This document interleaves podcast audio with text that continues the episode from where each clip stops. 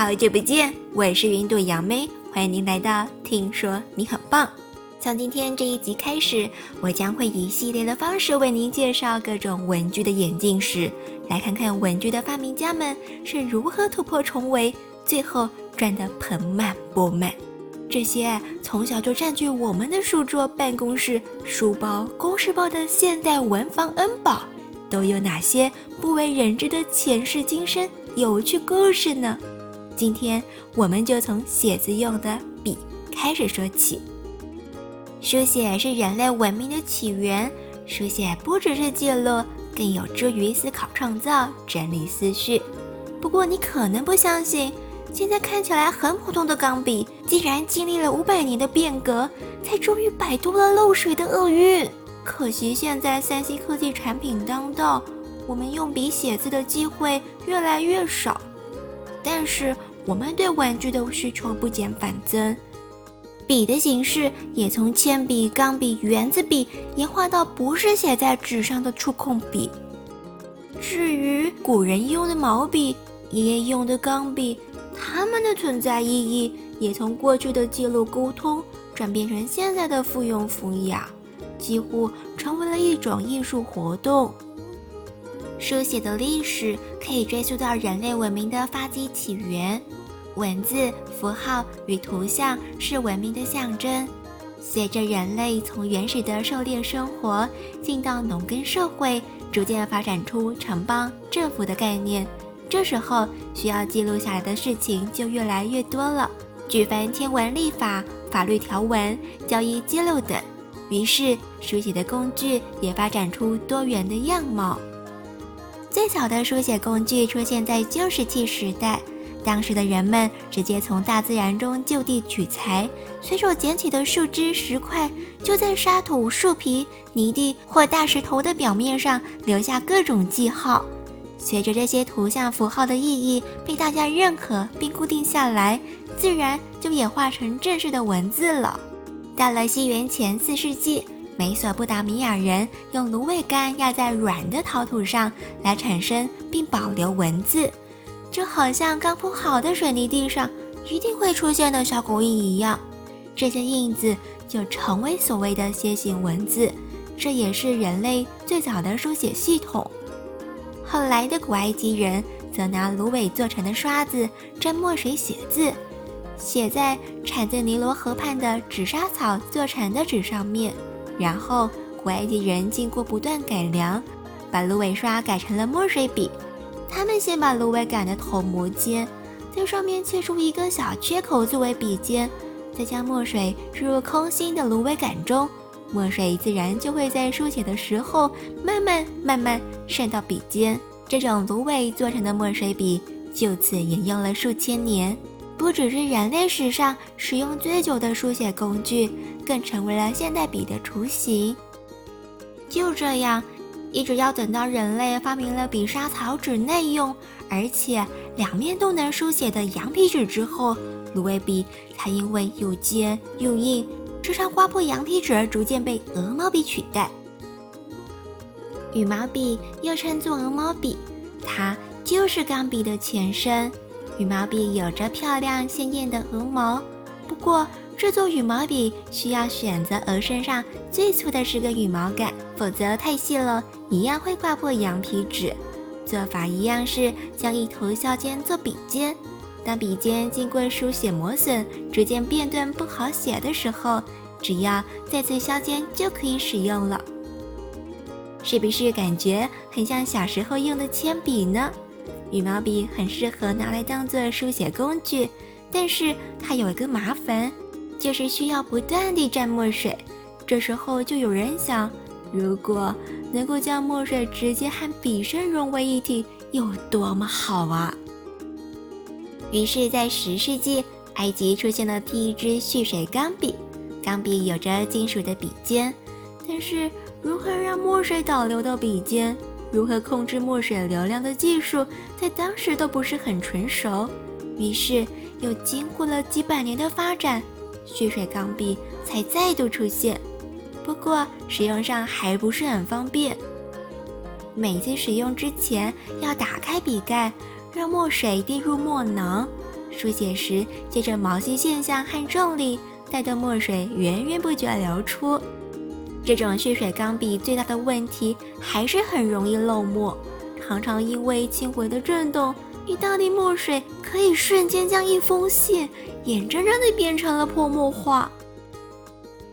钢笔漏墨的惨剧，要一直等到十九世纪的美国人华特曼推出理想牌钢笔才获得解决。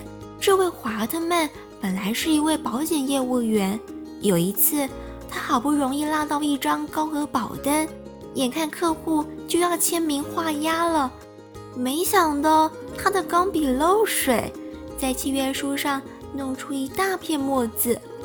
华特曼只好重新去弄一份合约，就这么一眨眼的功夫，客户反悔了，人消失得无影无踪，到口的肥肉就这么飞了，气得华特曼决心改行，不做保险，出钢笔了。华特曼生产的钢笔不只有塑胶笔管可以储存墨水，更在笔尖设计上多了个细长的裂缝与开口。墨水到了笔尖的流动变得既流畅又稳定，彻底解决了漏墨的问题。结果一推出就大受欢迎。华特曼的成功引来了派克公司加入市场，而且派克公司进一步将钢笔带上了新潮使用的路线。他推出按钮自动填充墨水系统，从此只要将钢笔笔尖浸泡在墨水的同时，按一下笔上的按钮。墨水就会像医院抽血一样填充到钢笔的里头。另外，笔盖在盖上之后还有螺纹可以拴紧，这种盖中有盖的概念彻底解决了墨水外漏的问题。当时的钢笔还有墨水干的很慢的问题，派克研发出好几款快干墨水，包括明星商品 Quick 和水写即干系列。其中，水写即干系列包括四款超有个性的颜色，有印度黑 （India Black）、突尼西蓝 （Tunis Blue）、中国红 （Chinese Red） 和泛美绿 （Pan American Green）。不过，非常可惜的是，这些墨水具有腐蚀性，一般钢笔的橡胶蓄墨槽无法承受。在几次钢笔界的未穿孔事件之后，这些墨水只能默默地退出市场。不过好在这些事情没有影响到派克钢笔的江湖地位。派克钢笔经常被用来签署重要文件，最有名的就是第二次世界大战的停战协议。一直到今天，派克公司还会时不时发售纪念笔款。钢笔足足风光了五十年。西元一九三零年左右，一位叫做百伦的匈牙利记者，因为到报社的印刷室看报纸印刷进度的时候，却因为印刷机的高温，使得他的钢笔墨水囊再度被穿孔，又漏水了。拜伦心想：印报纸用的是速干墨水，为什么不能用在钢笔上呢？不过，该怎么把滚轮装在笔尖上？还要让滚轮能够四面八方移动，方便书写，就成了大问题。就在拜伦坐在咖啡厅苦思不得其解的时候，突然看到街上小孩玩的弹珠滚过一滩积水，在地上留下了一道长长的水痕。这时候，亲眼目睹这一幕的拜伦像是被雷打到一样，他想到可以使用珠子来作为墨水。和纸张的桥梁啊！于是拜伦与他的化学家兄弟一起研究，终于把一颗零点一公分的铬钢合金小钢珠放进了笔尖窝里，头上顶着装有速干墨水的笔管。不写字的时候，珠子会挡住墨水，防止溢漏；但是当笔尖划过纸面，滚动的小钢珠又可以将墨水带到纸上。就这样。世界上第一支原子笔就在欧洲诞生了。这时候，有一位叫做雷诺的美国商人嗅到了商机，雷诺立刻将原子笔引进到美国，赶在1945年的圣诞节前开卖，准备大赚一笔。雷诺推出的国际笔是美国第一支原子笔。购买时还附上保证书，上面写着：“您的雷诺国际笔从购买起，若寿命不满两年，可至金贝尔百货退货，我们会立刻退钱给您。”国际笔一炮而红，即使一支要价高达十二点五美元，在一九四五年的美国仍然获得空前回响，第一天就卖出一万支。然而，国际笔所使用的四段流墨水，名字虽然很好听，但是却会在纸上糊成一片，甚至晒到太阳还会褪色。国际笔的设计还有另一个致命的失误，就是没有在笔身上开气孔，内外空气不流通，写到一半，墨水中间会出现真空的断层，然后墨水就中气不顺，流不动了。没有气孔的另一个问题就是温度。比方说，把笔放在上衣口袋里，遇热膨胀的墨水就会送你一个泼墨风格的口袋。有没有戳到你的痛处呢？还好，各家原子笔厂商的技术越来越成熟，原子笔的市场也越来越竞争。为了抢夺每年圣诞节的大饼，不止有各种原子笔与墨水礼盒。更有内建打火机，可以点香烟的原子笔。最成功的原子笔行销活动，必须提到比克公司。比克公司先是让塑胶加工团队参考传统的六角形铅笔，改良原子笔的笔身，创造出比克水晶原子笔，也就是现在大家看到的原子笔造型。再来积极行销，不止平面媒体、广播媒体。或者是电影院的广告，甚至在环法自行车赛中特别租了一辆面包车，车顶装了一个大型的比克水晶原子笔，然后让车子随着选手跑来跑去。由于夹道替选手加油的民众很多，这样的行动广告简直媲美黄金店面，效益极高。事后也证明这个行销活动非常成功。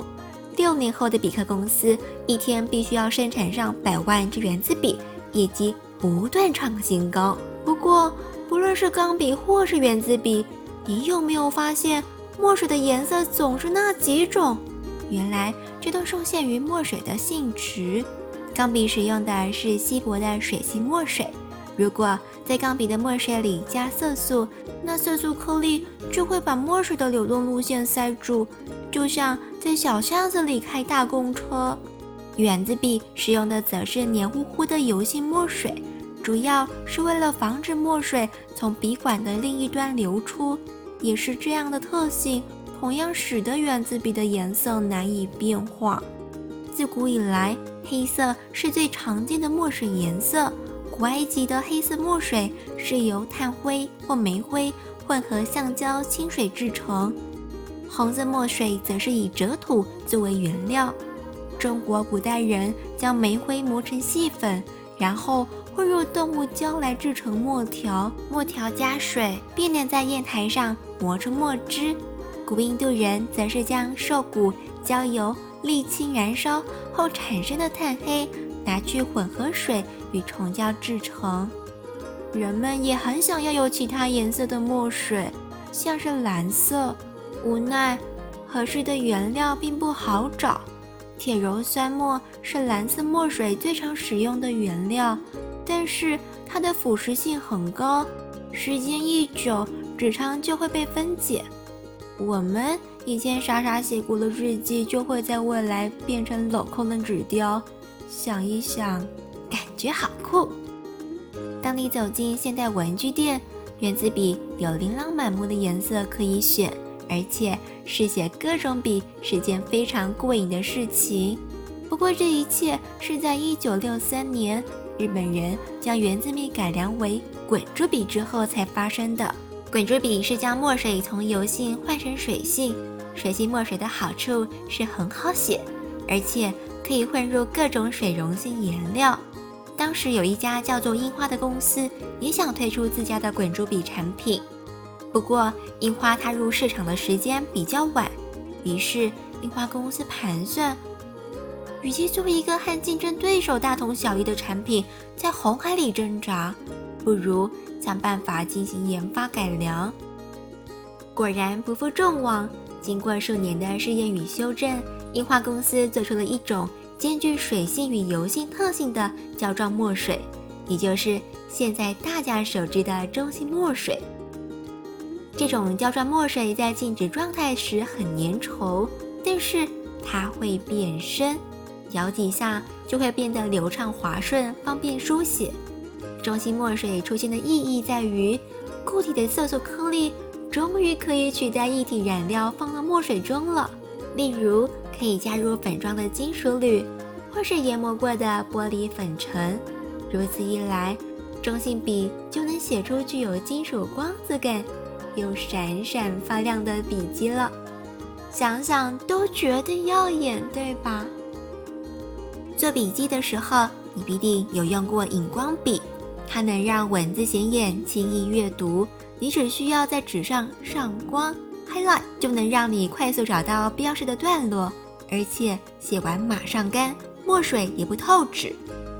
不过，那么好用的荧光笔可不是天上掉下来的。第一步得先做出纤维笔头，这个发明来自日本人堀江信夫。他当初是想做出一种笔，写日文可以像写书法一样好看，但同时又兼具原子笔的便利。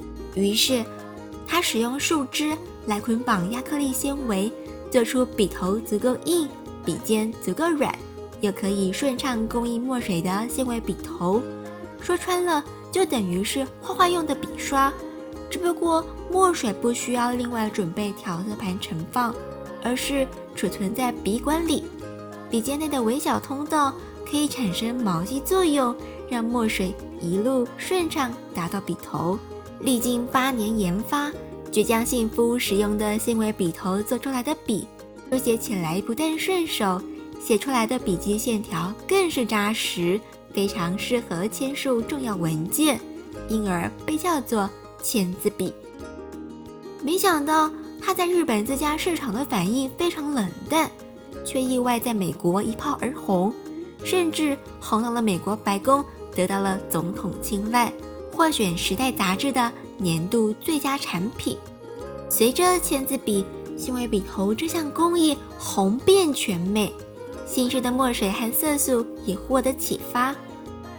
传统的墨水是以酒精当作溶剂，渗入纸张较深；轻盈的水性墨水渗入纸张颜色较浅。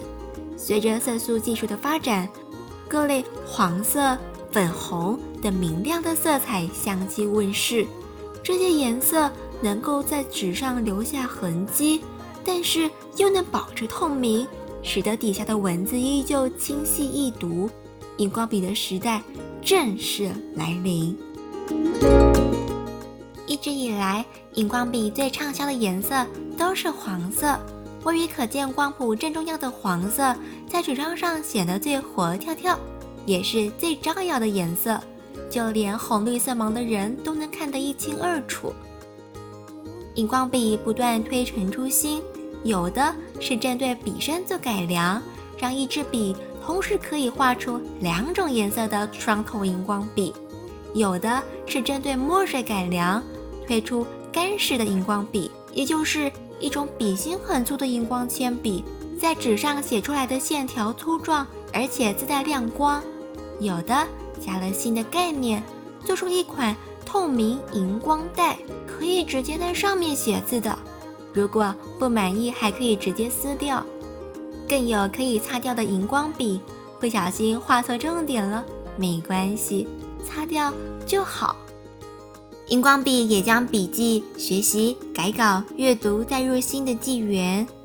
科技日新月异，即使不是纸本的文件，也一样可以使用荧光来标示重点。例如，微软的文书软体 Word 就设计有荧光画笔，而且预设的颜色毫不意外就是荧光黄。百年文具史第一集。从芦苇杆到荧光笔的故事，先说到这里。后续还会分享更多更有趣的文具演化史。这里先偷偷剧透一点点。你知道橡皮擦是什么时候跑到铅笔头上去，变成铅笔先生的帽子的吗？嘿嘿，我们下次再聊。我是云朵杨妹，请您慷慨地给我鼓励，花一秒钟点赞并订阅这个频道，然后将我的解读转贴给你的朋友，让大家都知道。听说你很棒。